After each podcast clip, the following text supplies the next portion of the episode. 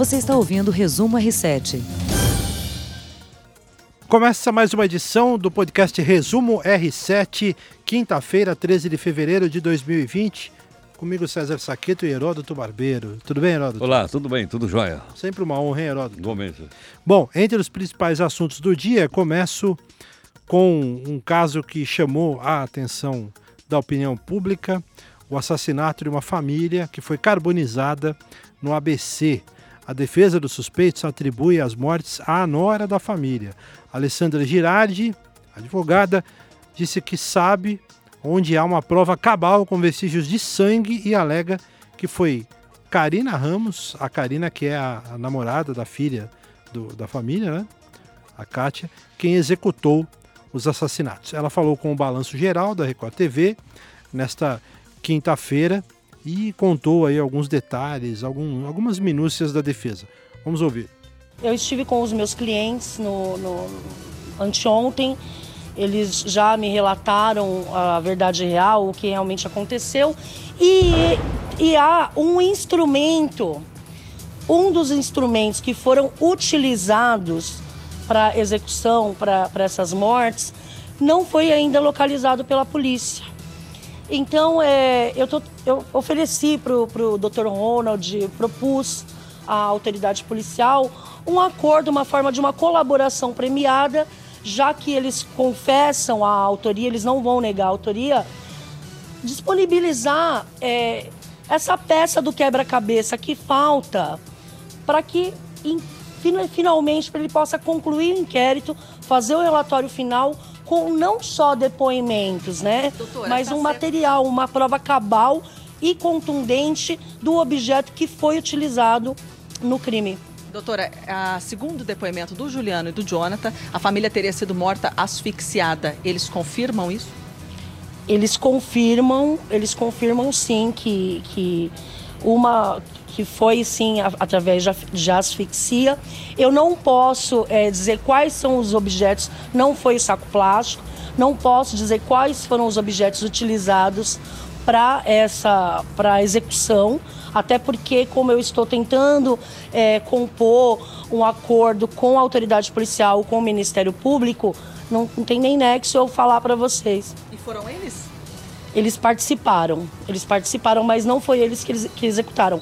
Eles afirmam veementemente que quem executou a morte foi a Karina. Bom, vocês ouviram aí o depoimento da advogada que foi dado ao repórter Meria Gervásio, né? Ela que faz as perguntas no link da Record TV. Nesta tarde, Heródoto, eu eh, me perdoem, eu, eu, errei o nome da, da nora da Karina, né? Ela se chama Ana Flávia é a, é a filha né, do casal, que perdeu o irmão também.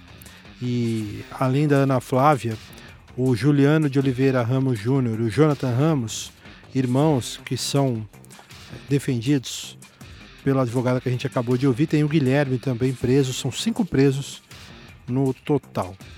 E, e, é curioso porque eles confessam, né, Heródoto? E não é uma atitude incomum quando os suspeitos são pegos, eles confessam o crime, mas sempre jogam a autoria é, para outra pessoa, né? Então ele confessa que participou, eles conversam, confessam vários detalhes, mas aí no caso eles acusam a Karina de ter efetuado os golpes ou asfixiado as vítimas, né? Bom, uh, mas uh, já saíram os, laudos, os laudos de, do, do, que essas pessoas morreram, não? Deve Alguns sim, da asfixia sim. É. Então, mas eles morreram do quê? Morreram da asfixia, foram atacadas a pauladas ou ela agora entrou com outro instrumento que ninguém sabe o que é. Mas é. será que a polícia, o IML não tem laudo? É, tem alguns laudos que eu acho que ainda estão para sair. Não, nem todos saíram. A da asfixia, sim. Que as vítimas que o pai e o irmão foram asfixiados. Né? Mas acabou de negar aí agora. É isso. Acabou, acabou de negar, acabou de dizer que não é verdade. Advogado aí. Pois é, agora é, é, de qualquer forma, acho que o, você a charada é essa, né? Tem que, tem que, a gente tem que ter todos os laudos em mãos, né? Para aí definir exatamente tecnicamente de onde partiu. E também falou-se aí na entrevista, né, do, com o Geraldo Luiz, também a questão de uma. Eu acho que alguns casos são importantes, e nesse eu acho que vai ser, é você fazer a reconstituição do crime, né? Porque Bom, muito, já está marcado, né? É, e muitas vezes, e aí você coloca todos os envolvidos frente a frente isso dá um. É, isso aí, já- isso aí já tá Destabiliza, marcado, né? Sem dúvida alguma. Agora, o que a polícia precisa apresentar, sendo que não apresentou, eu não vi advogado falando, é o laudo do Instituto Médico Legal, dizendo assim, essas pessoas morreram, de que forma? Foram asfixiadas ou não? Foram apauladas ou não? Foi um outro instrumento? Ela está dizendo que foi um outro instrumento que está escondido, que ela vai fazer uma delação premiada. Eu achei a advogada confusa, sinceramente. é, Ela diz que é uma prova cabal, contundente, que não foi higienizada. É o que ela falou. Essa prova aí. Vamos esperar. Vamos aguardar. Bom, outro caso, um outro crime que chama muito a atenção, jornalista brasileiro assassinado em sua casa no Paraguai, Lourenço Veras, foi executado com diversos tiros por matadores de aluguel dentro da casa onde morava em Pedro Juan Cabaleiro, segundo a imprensa local. Ele era responsável pelo site Porã News, além de colaborar como freelancer né, para vários veículos brasileiros e paraguaios. Um detalhe, Heródoto, que o Veras tinha dado uma entrevista ao Domingo Espetacular aqui da Record TV, ocasião em que falou de ameaças que vinha recebendo de grupos criminosos que atuam na fronteira entre Brasil e Paraguai. O jornalista atuava na cobertura do tema de segurança pública na região já há 15 anos. Caramba, que coisa dolorosa, hein? Triste. E a polícia vai ter que investigar agora, saber de onde partiu o assassinato, se há um mandante, dizer, enfim. foi- Foi uma execução, né? Entrar É na o que casa do sujeito, dar 10 tiros do cara, da cadeia da casa dele é uma execução, né? É o que parece, né? Bom, falar de coronavírus, a Organização Mundial da Saúde diz que a China já tem quase 60 mil casos confirmados. 59.882 para ser preciso. Nas últimas 24 horas foram registradas, registrados 1.820 novos casos, levando o total para 46.550, 13.332 confirmados na província de Hubei. Em entrevista coletiva que foi realizada em Genebra, na Suíça, representantes da OMS atribuíram o aumento à mudança no método de diagnóstico da doença. No restante do mundo, segundo a OMS, 447 pacientes foram diagnosticados com o coronavírus em 24 países e duas mortes, uma delas na nas Filipinas e outra no Japão, onde dois taxistas foram diagnosticados com a doença, o que cria uma possibilidade de ter havido a transmissão para os passageiros né, desses profissionais, Heródoto. E também, para finalizar, em Hong Kong, as autoridades de saúde monitoram dois novos casos de infecção provocada pelo coronavírus. Suspeita é que o vírus tenha se espalhado pelos encanamentos de um edifício. Olha, agora é bom a gente lembrar que não tem nenhum caso confirmado no Brasil. Há suspeita, subiu de 9 para 11, salvo engano. Mas não há nenhum caso comprovado do vírus no Brasil. E outra coisa também, né? Não é porque é uma pessoa de origem oriental, que você encontra uma pessoa dessa no ônibus, no metrô, que essa pessoa tem que ser hostilizada, né? Não tem, não tem- nada a ver com, com, com o caso, mas simplesmente por ser oriental. Então acho que as pessoas precisam tomar um pouco de cuidado com isso. E outra, outro caso, pessoal que veio da China, resgatado pela FAB, continua numa boa, ninguém foi, até agora pelo menos, diagnosticado com a doença e vamos esperar que a gente continue fora, como nós estamos até agora. Sem dúvida. Bom, economia, Heródoto, veja só. Após bater R$ 4,38, o dólar caiu um pouco nesta quinta-feira e baixou para 4,31 com uma intervenção do Banco Central. O BC anunciou a negociação de contratos para venda de dólares no mercado futuro. E aí houve a recua, o, o recuo da moeda americana. O presidente Jair Bolsonaro disse também nesta quinta que, como cidadão, considera que a cotação do dólar ante o real está um pouquinho alta. Um dia depois de a moeda americana ter fechado é, em recorde né, em relação ao real na abertura desta quinta-feira. Bom, é, logicamente, aliás, o Paulo Guedes falou: olha, vamos se acostumar porque o dólar vai ficar caro. Mas é, eu acho que ele é um indicador que pode ter um, um lado favorável. Qual é? Significa que as mercadorias que o Brasil vende no mercado internacional ficam mais baratas. O Brasil fica mais competitivo no mercado internacional. O Brasil pode vender mais no mercado internacional. Então tem essa outra face, né, que é a face que favorece as exportações brasileiras, e tem outra coisa curiosa. Encarece as importações. Então, em vez de você comprar produto importado, o que, que você faz? Você compra produto aqui dentro. Então tem essas duas vertentes, né? Seria bom a gente analisar em relação ao dólar a mais de quatro reais. É, para os exportadores é sempre muito bom o, o dólar alto, né? É, e eu, eu acho que a economia do país, é, a gente tem aquilo que ele chamou de substituição da, da, da, das importações. Ou seja, se eu não posso comprar um produto estrangeiro porque está caro, o dólar está caro para nós, eu compro produto nacional. Aí é fabricado aqui, é vendido aqui, cria emprego aqui, enfim, tem esse lado também. Muito bem. Heródoto, não sei se você está muito afim, mas é o seguinte, tem um assunto importante para a gente tratar. Ai, ai, ai. Ah, o futebol, hein? O Corinthians foi eliminado precocemente da Copa Como Libertadores. assim, né? Como assim eliminado? O juiz lá, pô, pelo Ah, amor de Deus, meu. Que Que juiz é aquele, pô? Não, Heródoto.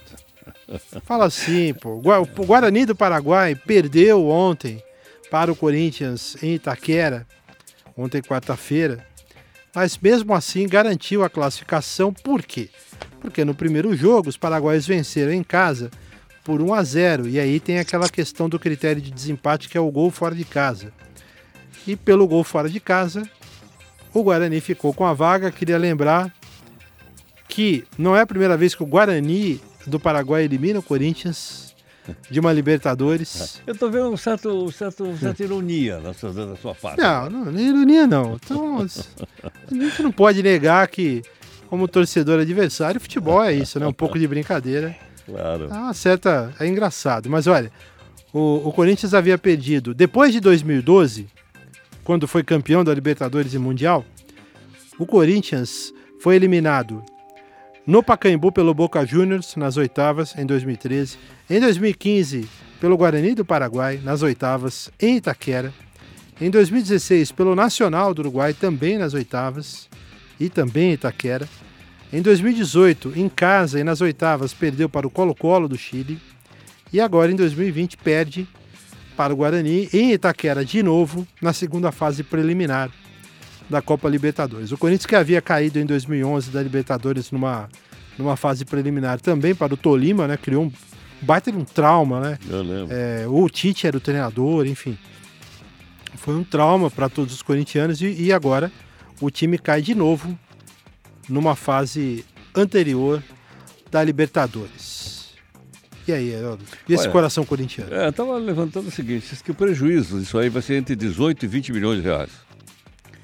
De 18 a 20 milhões de reais que o Corinthians precisava desse dinheiro. Agora, eu acho que, na verdade, isso aí reflete uma crise maior pela qual o Corinthians está passando. Mal direção, pegaram a grana do, do, do time, não sei o que fizeram com ela, entraram com uma- uma- um absurdo lá no, no estádio. O estádio custa mais de um bilhão de reais, não consegue pagar a Caixa Econômica Federal, não consegue pagar a prefeitura. Por quê? Porque aquilo lá foi vítima de política. A construção do Itaquerão foi questão de política. Como a política era favorável aos dirigentes do Corinthians e o governo geral, eles então arrumaram essa grana para fazer isso aí. Né? E não havia necessidade do Corinthians ter mais um estádio. Essa, essa cidade, quantos estádios tem essa cidade, meu? Você vai num- numa outra cidade do mundo, de futebol, não tem tanto estádio. Aqui você tem o do Palmeiras, você tem o do São Paulo, tem o Morumbi, tem o Pacaembu. É ou Tem não o é? Canindé, que Tem apesar o Canindé, que é de aqui pertinho. difícil, é pertinho. Aí você tem o próprio Corinthians, tinha um estádio lá, ó. eu fui muitas vezes lá, pô, na Fazendinha. Fazendinha, Ela, É. o Parque São Jorge. que hoje é utilizado pelo time feminino. Exatamente, exatamente. Que aliás ganhou do São Paulo na, na- no derby aí. Não, empatou, não, Ah, empatou. empatou. Com o. Palmeiras, empatou. Ó, tô atento. um a um esse jogo. Ela, mas então foi fruto de política isso aí. Agora eu quero saber o seguinte: quem vai pagar essa, essa dívida aí? Corinthians está fora. Quer dizer, agora ele pode o quê? Campeonato Paulista, Campeonato Brasileiro, Copa que é lá no é. final do ano, É, e a Copa Sul-Americana. É, e a Copa do Brasil, né? E a Copa do A Brasil. Copa do Brasil dá um bom dinheiro. Hoje é um campeonato que paga muito, né? Eu, eu perdi aqui o valor, mas mais 50 milhões de reais. Quer dizer, é um bom dinheiro também. Agora, tem, é, assim, sabe o que eu só queria comentar, antes da gente finalizar? É o seguinte, futebol tem uma coisa ruim, né? Porque cria um clima para a torcida, por exemplo, com relação ao trabalho da temporada, né? Que já é colocado em xeque logo no início. Você vê, o Thiago Nunes, que é o novo treinador, campeão da Copa do Brasil do ano passado pelo Atlético Paranaense, veio como grande nome do país, né? ganhou um jogo, já tinha comentarista dizendo que era o melhor técnico em atividade do, no país no ano. Gente, um jogo. E agora, com 10 jogos aí ou coisa assim, já tem o trabalho questionado, porque ainda não engrenou. Quer dizer, esse desequilíbrio é muito ruim, né, Heródoto? Porque agora o, o, o Campeonato Brasileiro nem começou, o Paulista ainda não está na fase ainda né, de uma fase preliminar e o Thiago já está com o trabalho questionado. Já tem uma eliminação nas costas, vai ter que se virar para ficar no cargo. Hein? É, não vai ser brincadeira. Acho que o Corinthians não começou bem. Não, realmente não começou bem. Mas como eu digo, eu acho que a crise, como você lembrou muito bem, é uma crise do futebol, mas é uma crise maior. É uma crise de administração do clube. Sem dúvida. Olha lá. É isso. É, as gestões do Corinthians não cuidaram muito bem do dinheiro, é o que parece. Isso já desde 2012 que a gente citou aqui.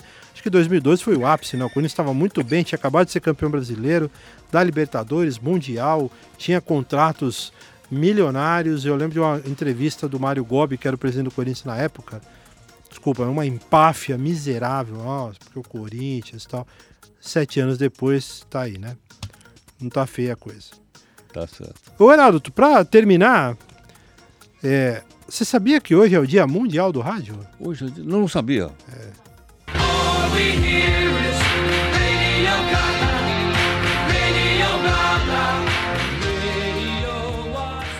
Tá aí o Queen pra gente fazer uma homenagem com Radio Gaga. Heródoto, 13 de fevereiro, Dia Mundial do Rádio. Eu, pessoalmente, né, é, muito feliz e orgulhoso de ter trabalhado no rádio por muitos anos. Você também, acho que a sua carreira é originária do rádio. A minha, como jornalista, foi. É, e eu queria contar um negócio que acho que eu já falei para você. Um dos primeiros trabalhos, acho que o primeiro trabalho que eu tive no rádio e na profissão foi estagiário do seu programa, lá na metade dos anos 90. Eu era o encarregado de pegar os cartuchos com ah. as reportagens que vinham para ouvir e fazer um briefing para você. É?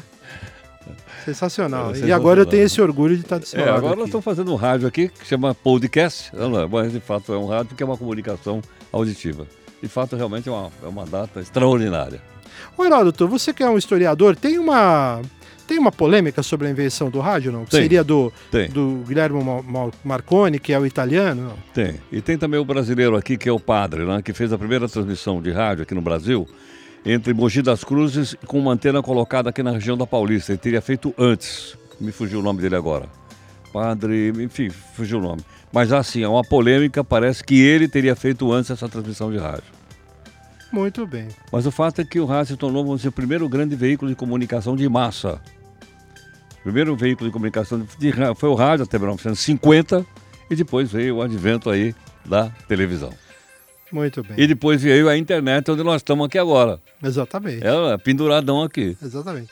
Mas fazendo um, algo derivado do rádio. Sem dúvida, que é o, áudio, é, o, é, o, é o áudio. Exatamente. Gente, muito obrigado pelo carinho mais uma vez, a todos que nos acompanharam também, não é? Nessa transmissão ao vivo aqui da gravação do podcast Resumo R7. Até a próxima. Tchau. Você ouviu Resumo R7.